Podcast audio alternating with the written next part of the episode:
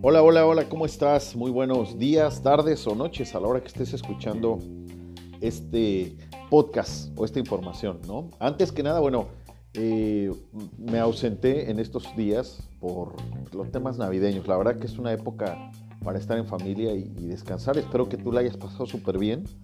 Eh, feliz Navidad, feliz año, eh, este, atrasados. Pero bueno, yo espero que en este año realmente tengas eh, metas y propósitos. ¿no?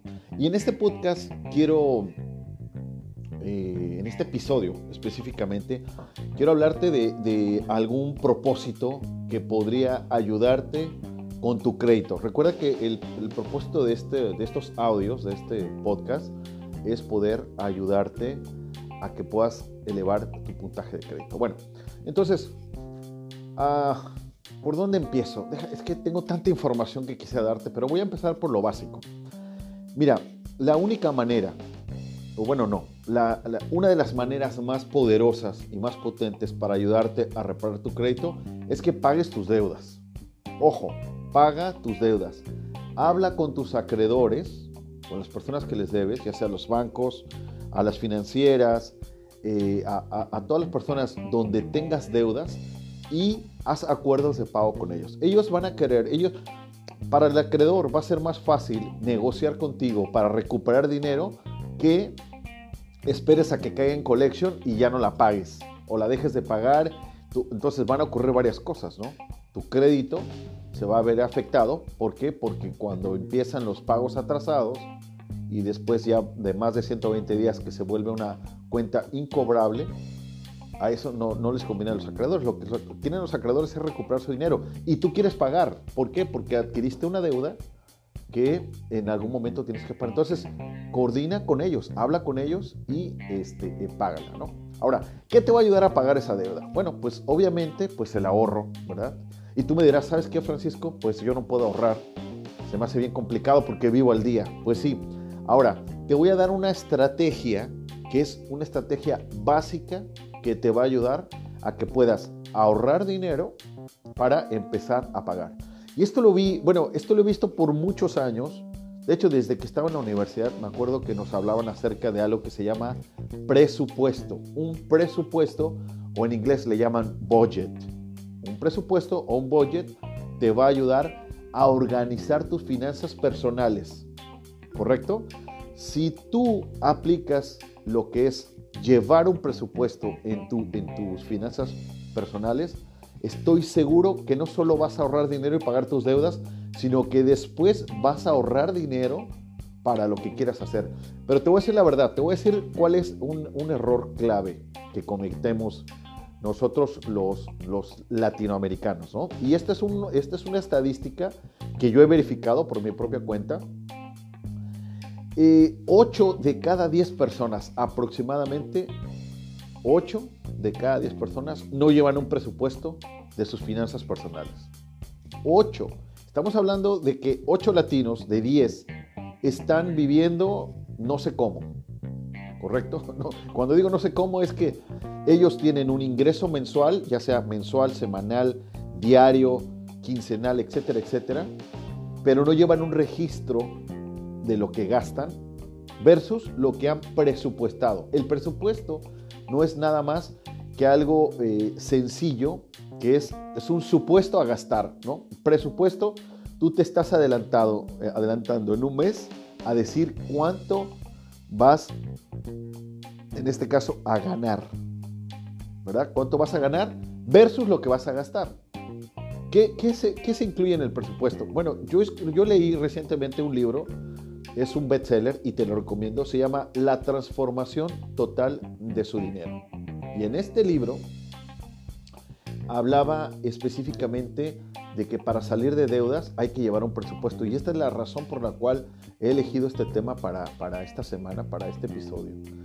El presupuesto no es nada nada más que llevar un registro de todo lo que vas a gastar durante el mes. Y esto lo debes de llevar mes a mes. Un presupuesto no solamente empecé ahora en enero y bueno, vamos a esperar a que... Eh, ese sería un presupuesto anual. Tú tienes que hacer un presupuesto mensual. Entonces, en ese presupuesto, ¿qué vas a llevar? Pues nada, simplemente lo que gastas. ¿Cuáles son tus gastos?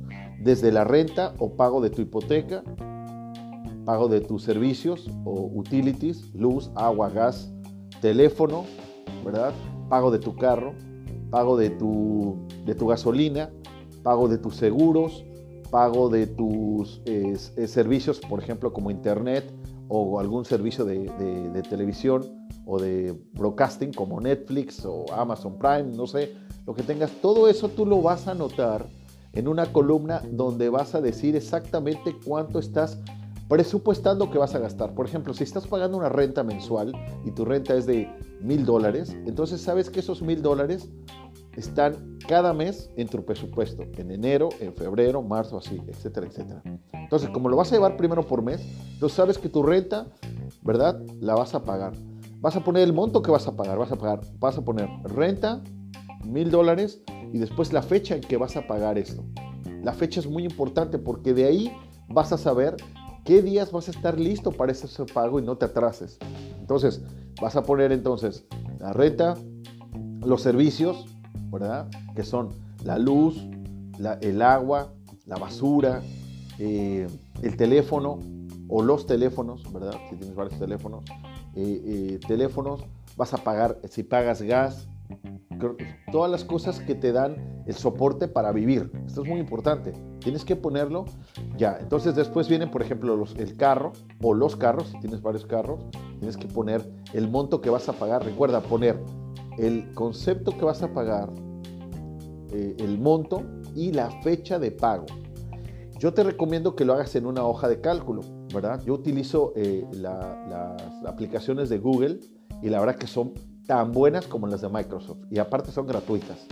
Entonces, eh, y ahí tú puedes ver cómo este, puedes ir marcando de colores cuando ya lo pagaste o cuando se va a vencer la pones en rojo. Eso, eso me da una idea. Yo veo todo, todos los días veo mi presupuesto. Entonces veo qué voy a pagar, qué voy a estar listo para pagar.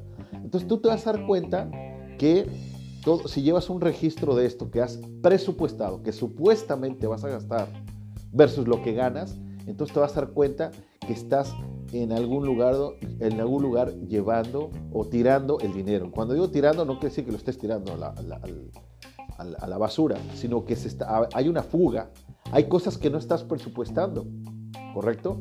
Por ejemplo, dentro del presupuesto debes de poner, este, obviamente tu comida, tu comida, los groceries, ¿verdad? Que le llaman.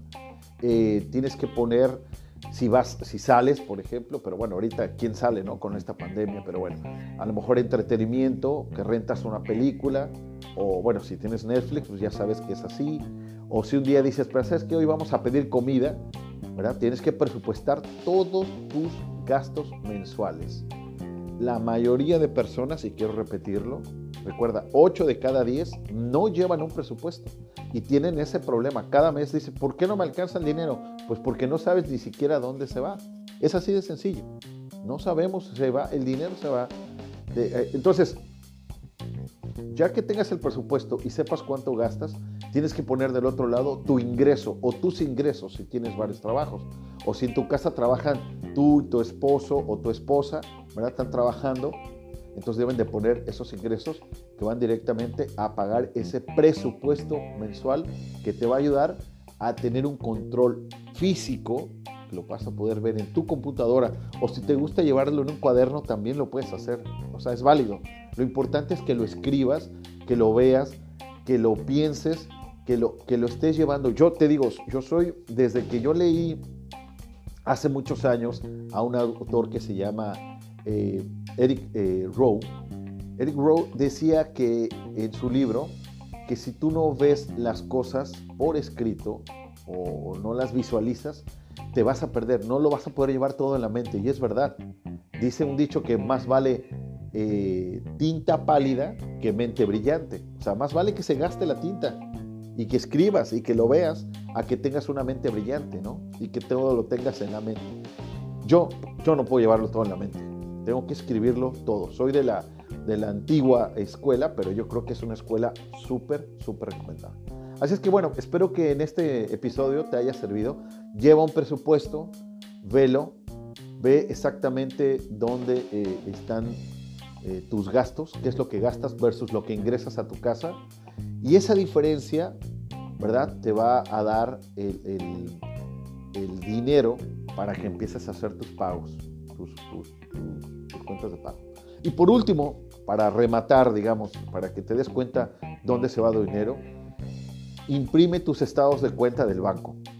Porque si todo lo, la mayoría de cosas, bueno, yo, yo casi todo lo manejo con mi cuenta de banco, cruzo mi, estado de cuenta de ese mes versus mi presupuesto y me doy cuenta que lo que presupuesté lo pago, la mayoría, pero hay cosas que pago extras que no las he presupuestado y esos 6 dólares, 7 dólares, 15 dólares, 25 dólares que no están presupuestados te pueden ayudar a hacer acuerdos de pago con tus tarjetas, con tus bancos, con tus deudas y vas a poder sí o sí salir de ellas. Así es que lleva un presupuesto. Esa es mi recomendación. Así es que bueno, espero que te haya gustado esta, este podcast, este episodio. Puedes compartirlo. Recuerda, si quieres saber cómo está tu puntaje de crédito, si todavía no eres mi cliente, bueno, contáctame. Pero si ya lo sabes y, estás y eres mi cliente, bueno, pues eh, toma la idea del presupuesto. Espero que pueda servirte de mucho. Así es que nos vemos en el próximo episodio. Mi nombre es Francisco Valdés y te deseo un excelente día porque te lo mereces.